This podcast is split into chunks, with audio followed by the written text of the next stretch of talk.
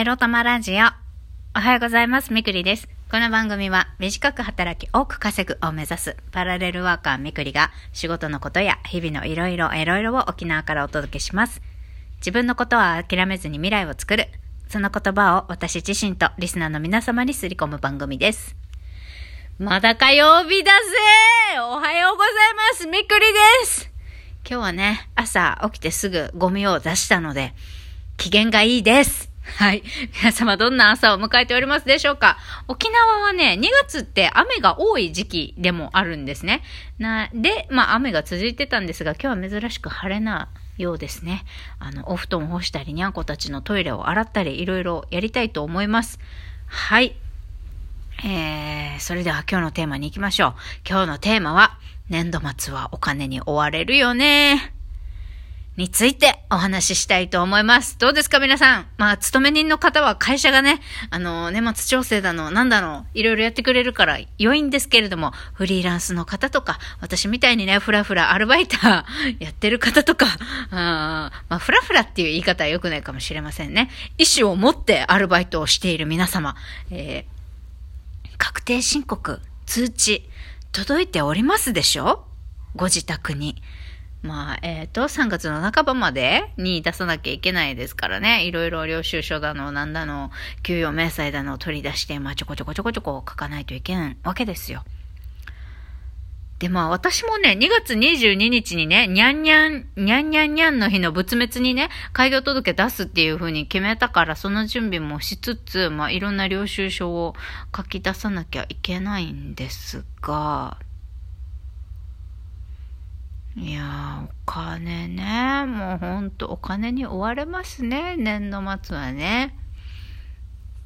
で、私も、あの、お金って言えば、またね、あの、先月いくら使ったのかっていうのを改めて計算した上で、えー、やっぱりアルバイトを増やさないといけないよねっていうのを、また 再検討しなきゃいけないんですけどね。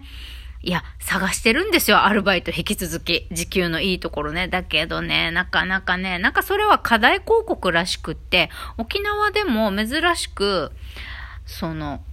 最低賃金が820円の沖縄でも、あの、派遣会社が出してる求人で高めなのって1400円から1800円とかのものがあったりするんですけど、まあ、派遣会社さんいろんなとこ聞いたらね、まあそんなのは課題広告で、最初からそんなにもらえるところってないと思いますけどね、みたいなこと言っていたんですね。で、まあこれは本当かどうか、まあそれもね、そのかなりの高時給出し、沖縄にしては高時給の求人を出しているところが、本当にその出してる時給で働けないのかどうかっていうのは私も勤めてみないとわかんないもんなんだけど、とりあえず今、えっと、英会話講師の方の時給がいいので、えー、それと同じ額、えっと、今、英会話講師の時給が1500円なんですけど、まあ、沖縄にしてはいい方ですね。ただ、講師業で1500円っていうのは、まあ、普通なんですけど、沖縄では。本土だともっと高いかもしれませんね。うん。まあ、沖縄で講師業、塾の先生とか講師業、時給にすると1500円スタートぐらいがまあ普通なんですけれども、まあ、同じくね、この、この時給で、まあ、事務職ってなかなかないんだけどね、この時給で事務職って。とりあえずこれと同じぐらいの時給のアルバイトを探さないとまずいなって今思っております。まあ、どう考えてもね、例えば私のフリーランス秘書のホームページとか作ったりとかするならその維持費とかかかるしね。あとは営業活動費とかもかかるし、移動代ね、ガソリン代とか。あとは資料の印刷代だとか、かかるから、名刺作ったりもそうですね。まあそんな月毎月うん万円もかかるものじゃないんですけれども、まあ、フリーランス秘書として活動するための広告費というか維持管理費的なものが少しずつ発生してくるし、まあ、何よりも今年度はね、英検一級を取りたいっていう目標があるのでね、やっぱこれ、せめて、英検1級もしくは TOEIC。まあ、900点までいけるかどうか、せめて800点とか850点ぐらいはね、いかないとね、やっぱ、英会話講師ですって胸を張って、はい、言えないのでね。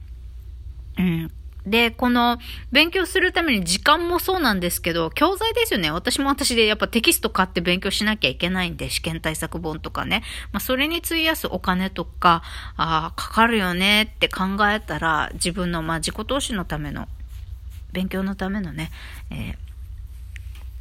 お金かかるなって考えたら、今、ほら早朝、今日も頑張ってきましたが、早朝のアルバイトと、英会話講師と、あと、年、えっと、年明けから始めたお水屋さんのバイト、金土日の夜だけね、お水屋さんのバイト。家から近くって、まあ4時間だけっていう短時間でやれるのがいいなと思って、始めたけど、このお水屋さんのバイトがね、やっぱりやめたいなって今思っている。あの、家から近くって短時間っていうのはいいんだけど、仕事内容とね、時給がね、やっぱり私、もうちょっとね、自分の、なんだろう、あの、自分に自信がなかったのもあって、もっと簡単な仕事選ぼう、楽な仕事、あんまり覚えるのが多いとか、大変そうな仕事やめようって思って、お水屋さんのアルバイトを選んだけど、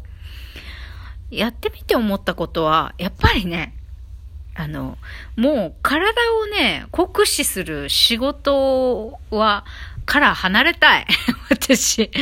もう、体、基本体力ないからね。うんだ、あ、まどうだろう。とりあえず、それよりも不特定多数のお客さんを相手にする仕事が、やっぱり好きじゃないね。疲れる。疲れるし、あの、1秒を争うようなスピードを求められる仕事が苦手ということ。難しくなくてもね。ということと、うんだね、が苦手で、さらになんか、時給もそんなに高いわけではないので、1000円ないしね、1000円切ってるから。って考えると、なんか、もっと、例えば、自分に見合うって言ったらあれだけど、あんまり自分を下げすぎて、誰でもできるような仕事に就くのも考え物だなってっていう風に感じてきましたね。私には、あの、英語っていう武器があるんだから、それを活かせるような高時給のお仕事、もっとあるだろうし、もっと時給の高い仕事ね。で、あと、どっかの店舗でのアルバイトっていうのはね、やっぱり、ちょっとフリーランスとして活動していく上で、なんか、誰が来るかわからない場所でのアルバイトっていうのはあんまり印象良くないかなっというふうにも思いますね。あと沖縄狭いんで、会いたくない人に会わなくていいようにするために、あの、その、店舗型のアルバイトには勤めない方がいいかなっていうのは感じていますね。うん、だから、まあね、ぶっちゃけ、あの、お店屋さんのアルバイトね、えっと、今始めて、1ヶ月半か。1ヶ月半ぐらいに、1ヶ月か。1ヶ月とちょっとぐらいになりましたけど、この間ね、日曜日、おとといですよ。オーナーと、オーナーがお店にいたので、あの、申し訳ないんだけどやめますって言おうかな言おうかなって迷いの中でね、出勤したからよくなかったんだけど、やめますって言おう言おうって思ってたんだけどね。言えなかったの。言えなかったの。お水屋さんのアルバイト辞めますって言えなかったの。と言いますのも、オーナーがね、こう力仕事に宿泊している。私を見かねてね、私が毎週筋肉痛して痛い痛いっつって、なかなか作業が進められないものもあったもんだから、この力がなくっても背が低くてもね、作業ができるようにっつって、なんかちょっとなんかツールを買ってくれたんですよ、レバー。なんか作業台にレバーを取り付けて、やれば、あの、みくりさんでもあの、力仕事できるようになりますよ、みたいな感じで、その補助レバーみたいなのを買って取り付け、取り付けますよって。全店舗、全店舗って言っても2店舗なんだけど、2店舗に取り付けますね、みたいな。買いました。って言われちゃって、えーってなって、えー、私のために買ったの？オーナーと思って、もうこれ聞いたらさ、やめるってって言えないってなってさ、で、そろそろ売上報告のグループ LINE にも参加してもらえますね、つって、あの、日曜日からね、売上報告のグループ LINE にも参加しちゃったわけよ、私。もうやめるって言いづらい、どうしよう。まあ、関係ないんだけどね、本当はそんなこと言われても、あの、もう、やめるとなったら、もう申し訳ないけど、もうグループ LINE にね、入りたてだろうが、私のためにね、あの、作業用のね、あの、補助道具を買って取り付けようが、もうそれ関係ないんだけどさ、もうなんか使用期間もいいつまでなんだかわかんない。アルバイトだからさ、あーって感じでもうお金と向き合わなきゃいけないんだけどね、もう、ああ、言えないみたいな状況にもなっちゃってるみくりです。皆様、あの、そうなってしまわないようにね、もし副業とか、本業フリーランスだけど食えないからアルバイトしてるってっていう方ね、あの、まあ、新しくアルバイト探すときはね、使用期間のうちにもうなるべく早いうちに2週、2、3週間以内ぐらいでね、あの、やめますって早めに判断、伝えるっていうことをしてくださいね。私みたいにならないように。はい。それではまた、今日も一日頑張りましょう。いってらっしゃい。